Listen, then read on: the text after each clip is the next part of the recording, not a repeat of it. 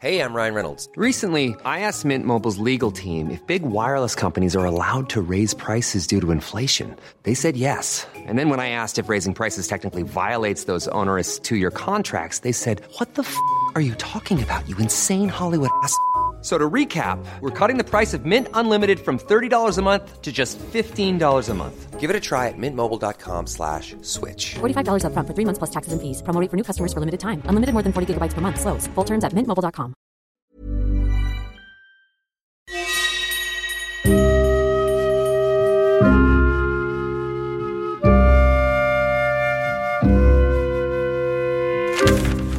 Série noire à la une. Un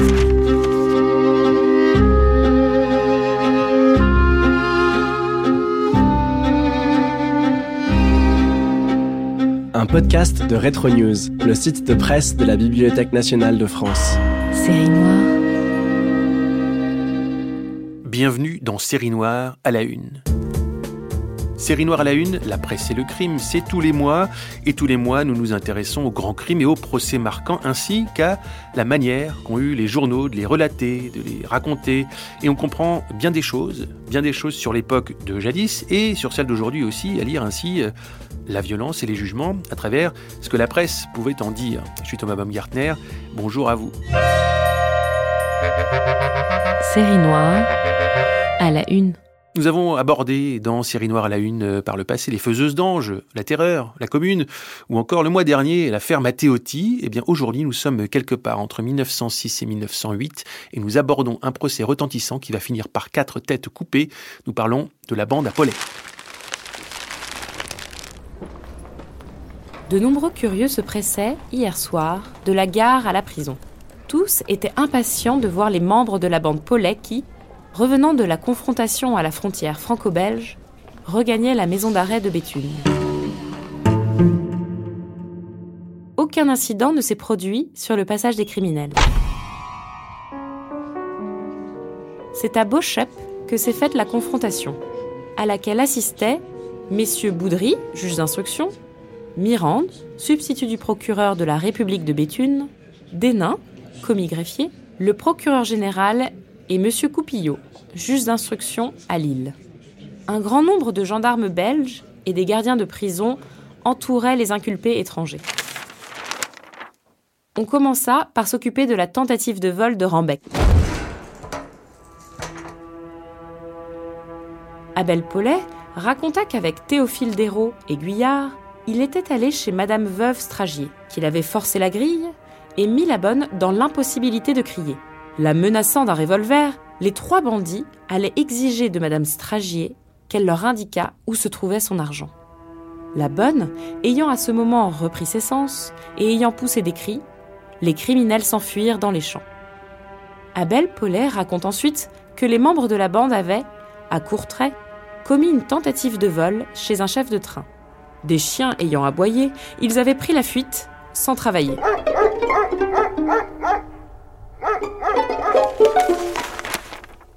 Parlant du crime de Locon, Abel Paulet dit comment, avec les Belges Alphonse Verluc et Henri de Trimpe, il s'était introduit chez la victime, sur la tête de laquelle ils avaient jeté un sac, après lui avoir serré le cou.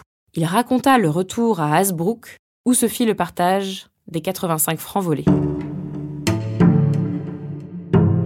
Paulet étant fatigué, les magistrats lui firent servir une chope de bière, qu'il but d'un trait.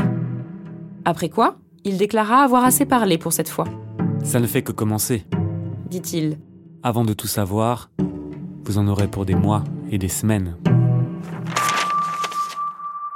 Voilà un extrait du Petit Journal le 12 juillet 1906, un extrait qu'on trouve évidemment sur retronews.fr. Pour parler de la bande Apollet, dont on vient d'entendre euh, la description de l'action et des activités, mais parler aussi de son traitement médiatique de cette euh, bande Apollet, on peut le dire, même si ce n'était pas un terme de l'époque médiatique, mais parce qu'on va déborder aussi de la question de la presse stricto sensu. Nous sommes avec Sylvie Humbert. Bonjour. Bonjour. Vous êtes historienne, professeure d'histoire du droit à l'Université catholique de Lille. Vous êtes spécialisée dans l'histoire de la justice, euh, des grands procès et l'histoire de la justice internationale. Vous êtes secrétaire générale de l'Association française pour l'histoire de la justice et vous co-dirigez la revue Histoire de la justice à la documentation française. Alors, la bande Apollet, dont on a eu dans cet extrait du petit journal un, un aperçu de l'activité, euh, c'est 27 individus qui vont être jugés pour 118 chefs d'accusation en 1908, dont plusieurs assassinats.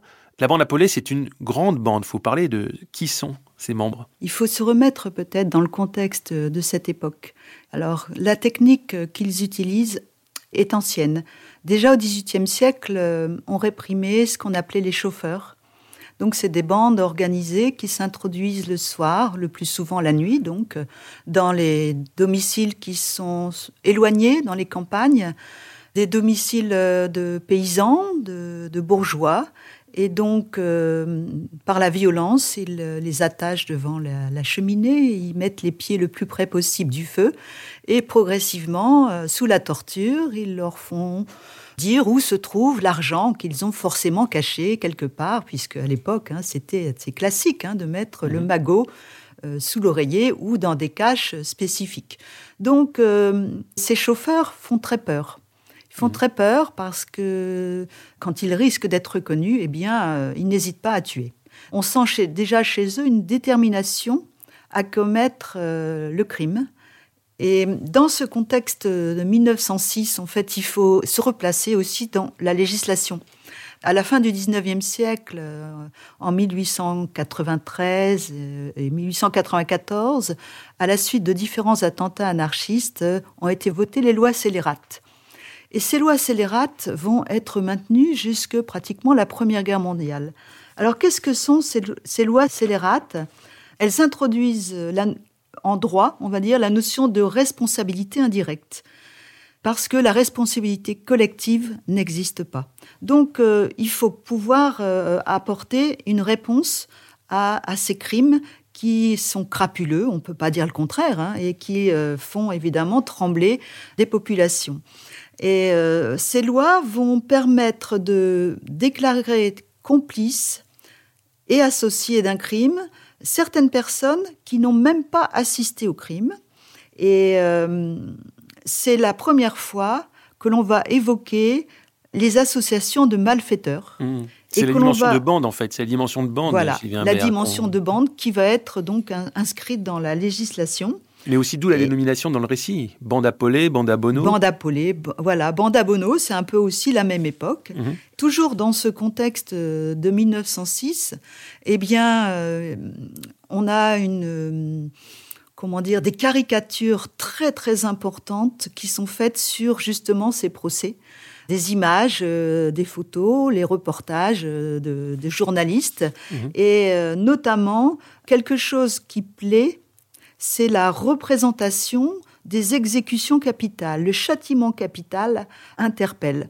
Et donc, dans, ce contexte-là, eh bien, euh, le procès qui va être fait à ces, ce sont des voyous, hein. ils, mhm. ils sont jeunes c'est dans ces bandes, ils ont en général une trentaine d'années, ils ont déjà un passé judiciaire important, ils ont commis beaucoup de vols, ils sont passés par la case prison, et euh, on évoque évidemment cette notion de l'école du crime.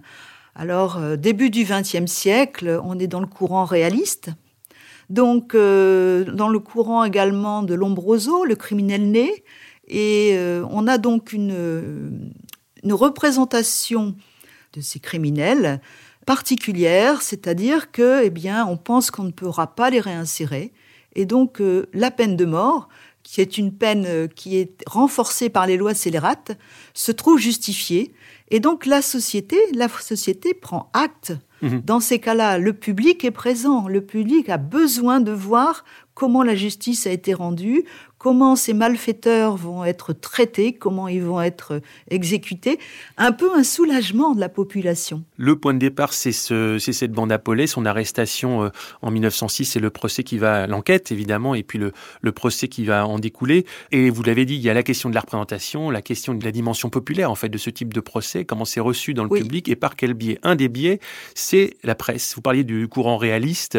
Effectivement, la presse décrit volontiers à la fois l'enquête, à la fois les paroles, et puis les crimes eux-mêmes. Il y a un crime qui a été celui qui a euh, provoqué, euh, entraîné l'arrestation euh, d'Abel Paulet et, ensuite de, de, sa bande. Et on en parle dans La Lanterne en janvier, 22 janvier 1906, La Lanterne, journal radical de Paris, hein, qui n'est pas du Nord ou du Pas-de-Calais. C'est avant l'arrestation d'Abel Paulet. Et il s'agit d'un triple assassinat.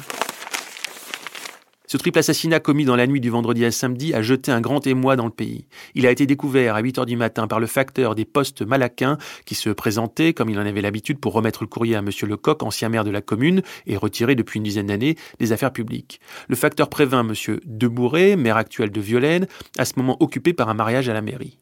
Le maire, accompagné de son secrétaire et du garde champêtre, entra dans la belle villa qu'habitait M. Lecoq avec sa femme et sa fille. Le buffet et l'armoire avaient été bouleversés, les tiroirs jonchaient le sol et leur contenu était éparpillé. Sur la table, il y avait deux bouteilles de vin blanc, aux trois quarts vides, et trois verres. Les cadavres étaient étendus sur le plancher de la chambre, baignant dans une mare de sang. Le vieillard avait la tête près du lit, enroulé dans une chemise de nuit toute sanglante. À côté de lui, les deux femmes gisaient en croix. Les jambes de la fille reposaient, rigides, sur celles de la mère. L'instrument dont les assassins sont servis pour commettre leur triple crime est le couvercle du poêle, arme terrible dont ils se sont munis avant de monter à la chambre à coucher. On a retrouvé des traces de pas demeurées très visibles. En les examinant de près, on a constaté que les assassins s'étaient déchaussés. Les empreintes d'orteils, encore humides, apparentes en mains endroits, prouvent qu'ils avaient les pieds nus lorsqu'ils ont accompli leur crime. Les assassins ont fouillé l'appartement de fond en comble et ont emporté tout l'argent qu'ils ont pu trouver, notamment un petit coffret contenant 5000 francs.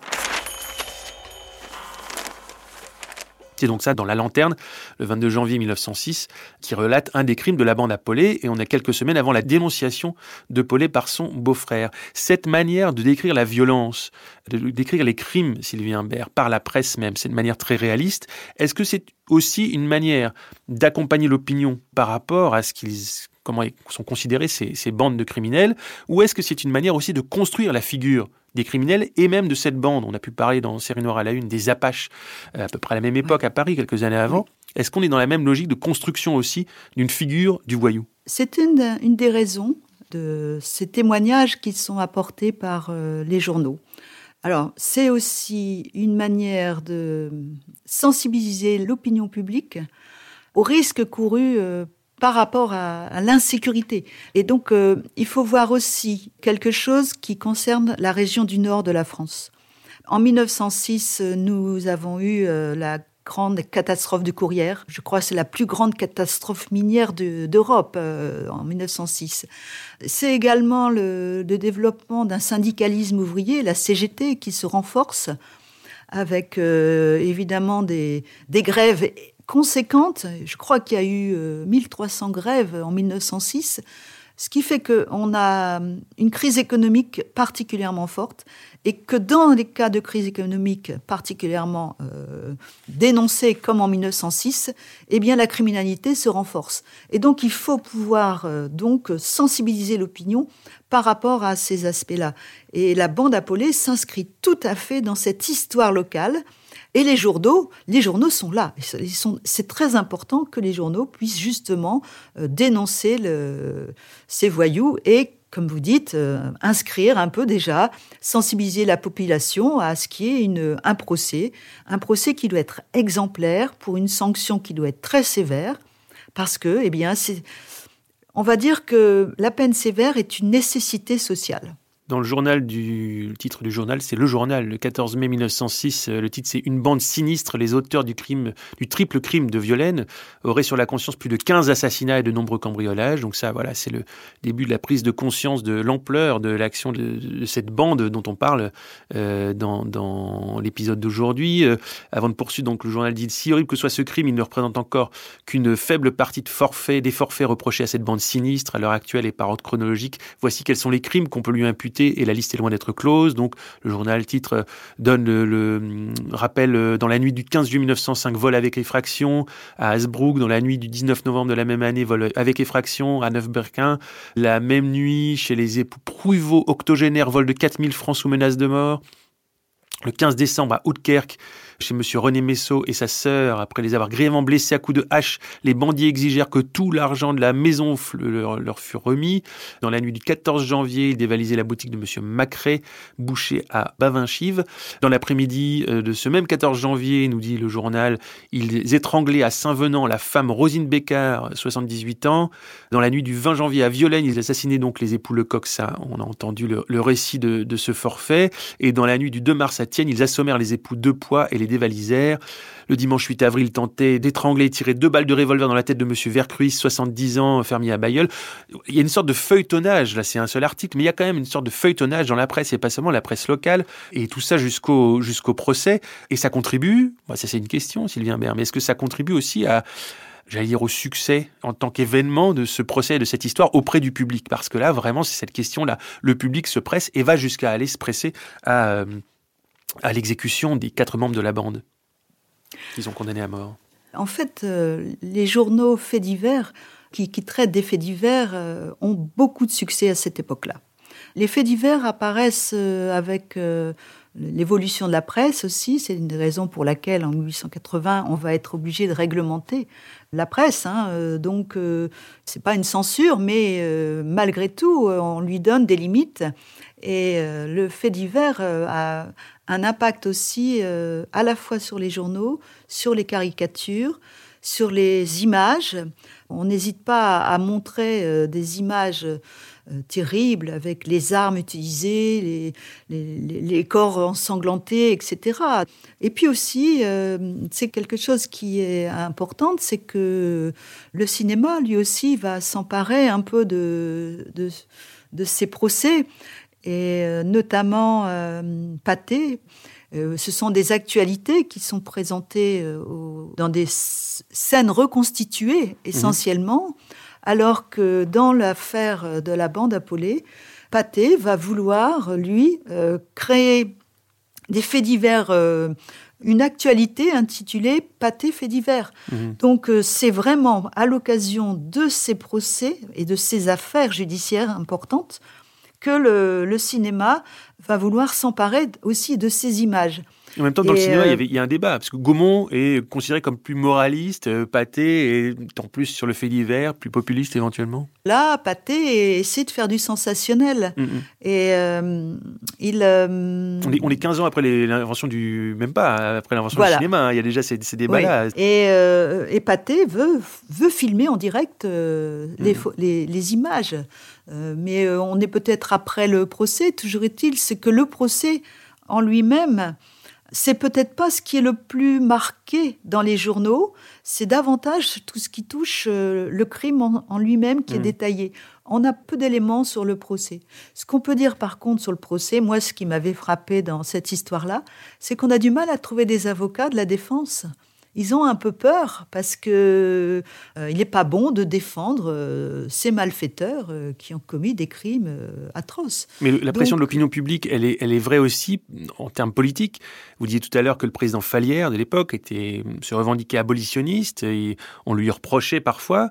Et là, quand le 26 juin 1908, les frères Paulet et leur lieutenant Canuvroman et Théophile Doreau sont condamnés à mort il y a un débat, il y a un journal qui s'appelle L'Univers qui ironise, qui dit ne craignez rien, Monsieur Falière et la providence des assassins. Puis là, voilà, il y a un débat, on se questionne dans la presse sur est-ce que l'exécution va avoir lieu ou pas? Le journal, euh, le titre dont on parlait tout à l'heure, euh, fait également euh, écho de ce, débat-là. Et finalement, il, ne va pas gracier les condamnés. Non, il ne va pas les gracier parce que peu de temps avant, en a l'affaire Soleillande. Armand Falière avait gracié ce criminel qui avait euh, assassiné une enfant quasiment et il avait dépecé. Donc le crime épouvantable avait suscité une réaction négative et euh, la Chambre des députés qui avait pourtant mis à l'ordre du jour l'abolition de la peine de mort, euh, finalement ne l'a pas voté. Hein, donc euh, le débat a été repoussé. En l'occurrence, euh, c'est vrai que c'est aussi quelque chose qui a incité Pathé à vouloir se rapprocher de tout ce qui était euh, sensationnel et, il a créé des, des, gens de journalistes d'investigation qui avaient pour mission de sillonner l'Europe et le monde entier et de venir filmer sur place mmh. les scènes, des scènes éprouvantables. Donc on veut montrer l'horreur Ça pouvait créer des troubles à l'ordre public, comme on avait eu pour l'affaire Dreyfus, avec ceux qui étaient favorables à l'abolition de la peine de mort et ceux qui, au contraire, souhaitaient euh, que les exécutions capitales aient lieu. C'est le début d'une forme de bah, d'officialisation de la production cinématographique par rapport à la question de l'ordre public? Il y a cette morale euh, publique qui est en train de se construire et les troubles, les troubles sont perceptibles. D'abord, le, le procès va attirer beaucoup de monde. La salle de, je crois que c'est la cour d'assises de Saint-Omer. La salle est trop petite, il va falloir euh, l'agrandir. C'est des frais supplémentaires pour la justice aussi. Ne pas oublier que tout procès euh, a, a un coût. Et puis, euh, c'est renforcer aussi toute la sécurité dans, dans le à Béthune. Je ne sais pas si, si les gens peuvent imaginer euh, ce qu'est Béthune en 1906. C'est c'est pas une grosse ville. Et d'avoir quatre condamnations à mort en même temps dans une petite ville comme Béthune, mais c'est un événement dans- euh, considérable dans la région. Deux extraits justement. Sylvie Imbert, dans le journal du 12 janvier 1909. Durant toute la nuit, Béthune avait été en rumeur, malgré la pluie fine et serrée qui tombait sans discontinuer, transformant les rues en cloaques d'interminables théories curieux rôdaient aux alentours de la prison. Rue d'Air, dans les jardins qui font face aux portes de la geôle, on illuminait aux lampions et l'on dressait des échafaudages ou de simples échelles, bientôt garnies de spectateurs. Le prix des places c'est écrit ça dans le, titre Le Journal, hein, 12 janvier 1909. Le prix des places varie entre 5 et 20 francs. Dans l'humanité, euh, sur la question de l'ordre public, euh, le service d'ordre sera assuré par 90 gendarmes à pied, 40 gendarmes à cheval, par le bataillon du 73e en garnison à Béthune et par 200 cavaliers, soit du 21e dragon de Saint-Omer, soit du 6e chasseur de Lille. Et je retrouve, oui, sur la question justement de la, foule et de ceux qui viennent aussi pour prendre des, traces, marquer euh, l'empreinte de cet événement. Dans l'Union libérale du 11 janvier 1909, il est écrit par les trains du soir sont partis pour Béthune de nombreux photographes avec tout un matériel cinématographique, car l'exécution sera cinématographiée et lundi soir, on pourra assister dans les music halls de Paris à l'exécution de la bande Apollet. Jusqu'ici, on n'avait jamais pu en France photographier une exécution capitale. Cette fois, on pourra. Le progrès en marche, écrit-on dans l'Union li- libérale. Donc, euh, ça montre euh, l'effervescence qu'il y a effectivement à la fois populaire et sur la représentation. Donc, c'est Clémenceau, hein, c'est le ministre de l'Intérieur, qui va prendre les, les- les Oui, décisions Clémenceau. de, à circulaire administrative qui va interdire les spectacles qui seraient susceptibles de provoquer euh, des troubles à l'ordre public. Bon, il faudra attendre 1916 pour qu'il y ait une commission de contrôle des films cinématographiques, pour qu'il y ait effectivement une, soit mis en place euh, au niveau ministériel et qui imposera l'obligation d'obtention d'un visa. C'est un mot qu'on utilise toujours aujourd'hui dans le cinéma, un visa d'exploitation pour tous les films et euh, pouvant demander des coupures ou une interdiction totale, mais ça c'est plus rare, des de- d'œuvres qui représenteraient des scènes d'une trop grande violence ou à caractère sexuel. Et donc ça, ce que vous nous dites, c'est que ça vient non pas de la fiction, du cinéma de fiction, mais d'un cinéma documentaire, le plus cru et le plus direct. Mais c'est le film, comme le, le, moment où on a voulu filmer cette exécution de la bande. Oui, tout à fait. Donc, on- c'est ce courant réaliste hein, dont on a évoqué quelques aspects. euh, et euh, c'est du voyeurisme, tout à fait, euh, puisqu'on a des étrangers qui viennent. Ils viennent en famille, ils viennent avec leurs enfants. Et vous l'avez dit, ils arrivent la veille, ils vont passer la nuit devant la prison de Béthune. Alors, la prison de Béthune a la particularité d'être, euh, oui, carrément au centre, au centre de la ville. Et, donc, ça veut dire que ça fait un afflux de personnes, avec des risques de vol ég- également. Donc, euh, une sécurité renforcée. Et il fallait de la constance, parce qu'il faisait pas chaud. Et les gens sont restés jusqu'à ce que l'exécution ait lieu à 7h25 du matin. Donc, euh, et les journalistes viennent de la France entière. Donc, euh, ça attire euh, vivement euh, toute une population à la fois qui veut faire de l'information. Parce que il n'y a pas que le spectaculaire. Je crois qu'il y avait aussi euh, un vrai désir d'information. Et d'ailleurs, Pathé voulait présenter ça dans les actualités. La censure judiciaire n'existe pas. Et euh, c'est vrai que le ministre euh, demande au préfet et au maire de faire interdire toute euh, prise de vue, toute représentation de ces prises de vue. Mais Pathé, sachant qu'il n'y a pas de sanction, mais passe outre. Et dans la mesure où il n'y a aucune sanction qui est encore envisagée, euh, il n'y a pas de raison qu'il n'aille pas jusqu'au bout, puisque c'était attendu. Il l'avait annoncé en plus. Il avait annoncé qu'il viendrait filmer les exécutions capitales. Et donc, pour euh, évidemment, dans un double sens, hein, bien sûr, faire un, du sensationnel. Euh, je pense que ça aussi, ça faisait partie de, des images qui ont été prises. Il fallait, il fallait pouvoir euh, ben, montrait, montrait ces images. Mais bon, ces images, elles ont été aussi présentées par la presse. je me souviens très bien de ces quatre têtes qui sont Mhm. montrées avec leur nom. Ça fait peur hein, de, de se dire qu'on a mis en avant comme ça euh, la moitié du corps, euh, puisque c'est c'est ça. euh, Oui, on a eu corps leur coupé en deux, comme. Le corps coupé en deux, comme comme, disait, Robert Badinter. Voilà, il y a Donc, effectivement, c'est Auguste Paulet, dans l'ordre d'Euro, vraiment, puis Agu- Auguste Paulet, qui sont successivement euh, guillotinés, donc euh, à, à 7 heures du matin, ce jour de, de janvier 1909. Et on termine par Abel Paulet, et dans euh, L'Ouest éclair, le 12 janvier 1909, l'exécution est longuement décrite. Des groupes se massent et hurlent Eh bien, Paulet, c'est ce matin qu'on va te raccourcir. Les jardins qui entourent la prison sont envahis par les gens avec des échelles et des planches. 7h10, euh, c'est Doro, 7h24, Vroman, Auguste Paulet juste après, et puis Abel Paulet. Quand le dernier condamné Abel Paulet paraît, d'immenses clameurs retentissent. On entend dans la foule très houleuse des cris et des bravos. Vive Desblair Desblair était le, bourreau, le bourreau officiel, qui allait opérer, qui était en train d'opérer. Abel Paulet, comme ses compagnons, n'a pas remarqué la guillotine. En l'apercevant, il a un sursaut d'étonnement. Il cherche à se remettre et s'écrie « Bande de calotins !» Quelques secondes après, le sinistre chef de bande expie tous ses crimes. Il est exactement 7h30. Donc euh, effectivement, la presse écrite joue aussi cette euh, théâtralisation, on va dire, de, cette euh, exécution. À noter que certains journaux rendent compte d'une forme d'impatience en fait à l'égard de, l'exécution, impatience d'assister à cette exécution. On dit quelque part que Desblair, le bourreau, était presque au chômage. Il n'y avait pas eu une, exécution de cette ampleur depuis plus de 30 ans, qu'il devait travailler chez un placier de vin de Champagne, sous un nom d'emprunt, paraît-il, pour éviter euh, d'avoir affaire à, sa réputation de bourreau. Et le radical, le 11 janvier 1909, écrit On peut dire que l'exécution de ce matin est une grande première. Il est bien un peu fâcheux qu'elle ait lieu en province, mais enfin on se console car on espère que Paris aura son tour avant peu. Donc on se rend compte aussi à quel point le débat sur la peine de mort est assez aigu à ce moment-là. Oui, tout à fait. Et vous avez raison. Hein. Desblair est présenté comme un héros. Franchement, c'est lui qui vient libérer cette société de, de ces monstres euh, dont on attend une exécution exemplaire. Hein. Donc, euh, et Desblair est, est, représente finalement la main de la justice mmh.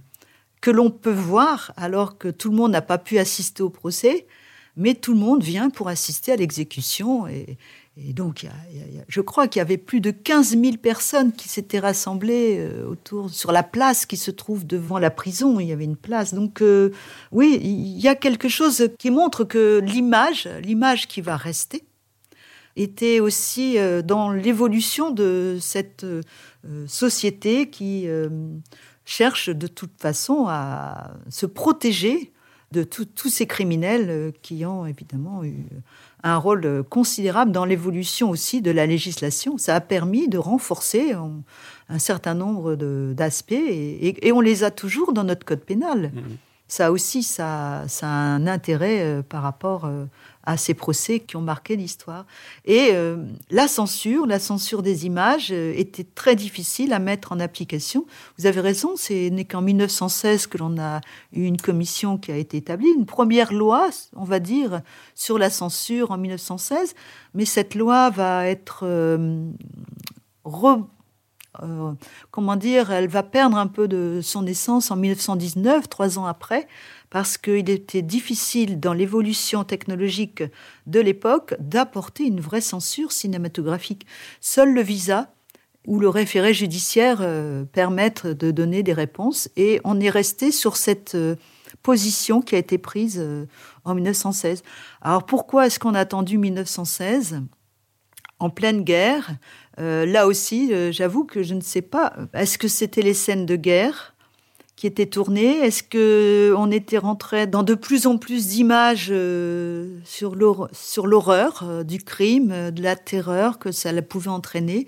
Ce n'est pas impossible. Mmh. Le, débat est, est n'est pas clos parce que je sais qu'actuellement dans les procès terroristes, on est dans là aussi dans de plus en plus d'images terribles dans les procès. Il n'y a pas d'hierarchie dans l'image, mais un afflux de plus en plus important de ces images. Est-ce qu'on va aller vers euh, une censure? Est-ce que on ne sait pas. Là, on est aussi dans quelque chose d'incertain euh, par rapport à, l'évolution exponentielle de l'image au cœur des procès cette fois, alors que là, c'était l'image au cœur de l'exécution euh, et de la peine. Oui, la question de aussi garder une trace qui puisse être facilement regardable, écoutable, euh, qui puisse permettre de transmettre un moment qui peut être historique aussi. On se souvient que le procès Klaus Barbie a été, euh, contre toute habitude, euh, a été filmé et, permet peut-être aussi de parler de certaines périodes de, l'histoire. Merci à vous, Sylvie Imbert, de nous avoir éclairé sur cette bande à Paulet et l'importance qu'elle a eue justement dans l'histoire et de la société et du juridique et du judiciaire. Vous êtes historienne, je le rappelle, secrétaire générale de l'Association française pour l'histoire de la justice et co-directrice de la revue Histoire de la justice à la documentation française. On termine donc ce nouvel épisode de Série Noire à la Une, la presse et le crime, le podcast de Retro News, le site de presse de la Bibliothèque nationale de France. Ce podcast a été préparé par Clémence Marie, réalisé par Guillaume Giraud et produit par Wave Audio avec l'aide de toute l'équipe de Retro News, Étienne Manchette, Julie Duruflet, Flora Etienne. Thomas Baumgartner au micro, on se retrouve dans un mois sur toutes les plateformes et sur retronews.fr pour plonger dans l'histoire de la presse et une autre série noire à la une. D'ici là, écoutez, réécoutez Série Noire à la une et lisez la revue Retro News. Série noire à la une.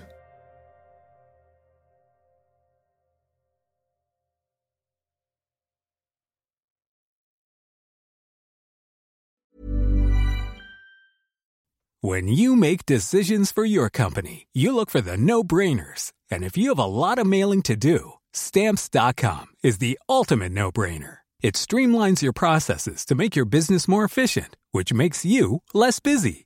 Mail checks, invoices, legal documents, and everything you need to keep your business running with Stamps.com. Seamlessly connect with every major marketplace and shopping cart. Schedule package pickups and see your cheapest and fastest shipping options from different carriers. With rates up to 89% off USPS and UPS rates. And with the Stamps.com mobile app, you can take care of mailing and shipping wherever you are. Make the same no-brainer decision as over 1 million other businesses with stamps.com. Sign up with code program for a 4-week trial plus free postage and a free digital scale. No long-term commitments or contracts. That's stamps.com. Code program.